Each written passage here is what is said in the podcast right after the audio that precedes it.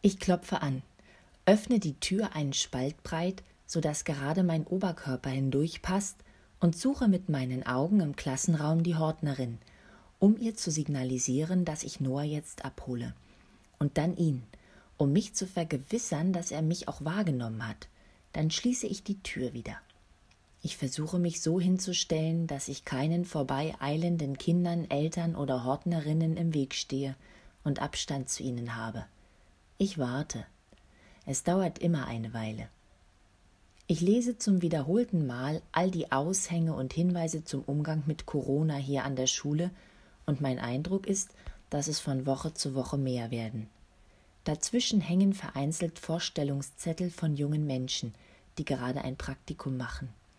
Corona ist nicht die beste Zeit dafür, denke ich, und schaue mir ihre Fotos an. Ich warte.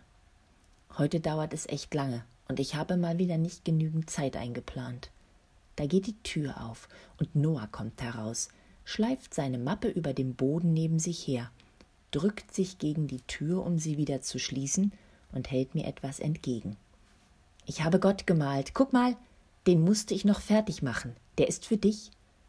Ich nehme das Papier entgegen und halte es in meiner Hand. Dankeschön, sage ich. Ich bin sprachlos. Wow, Gott in meiner Hand. Er hat Gott gemalt.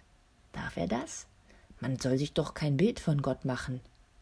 Klar, er ist doch ein Kind, spricht die Pädagogin in mir. Die Linien habe ich mit Schwarz gemalt. Er zieht meine Hand zu sich herunter, wo er mittlerweile auf dem Boden sitzend seine Jacke anzieht. Er zeigt mir die Linien. Ich bin verblüfft.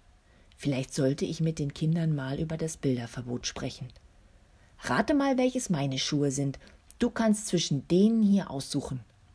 Diese, sage ich, und er schiebt sie beiseite, um an ein anderes Paar heranzukommen, das er sich grinsend mühsam anzieht.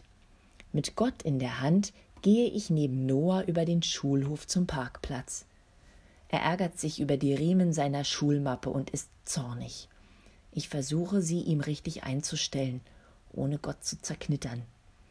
Auf den Boden möchte ich Gott nicht legen. Während der Autofahrt liegt Gott auf dem Armaturenbrett.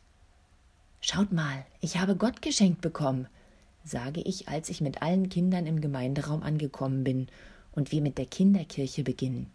Vorsichtig lege ich Gott aufs Fensterbrett und bin irgendwie stolz. Ich habe das Gefühl, Gott nahe zu sein. Abends hänge ich Gott mit einem Magneten an den Kühlschrank. Zwischen Postkarten und Bildern meiner Kinder ist noch Platz. Ich habe den Eindruck, mit einer besonderen Wertschätzung bedacht worden zu sein. Ich denke, ich sollte Gott wieder mehr Platz in meiner Gedankenwelt einräumen. Irgendwie ist Gott mir präsenter geworden. Muss ich eigentlich noch klären, ob Noah Gott malen darf?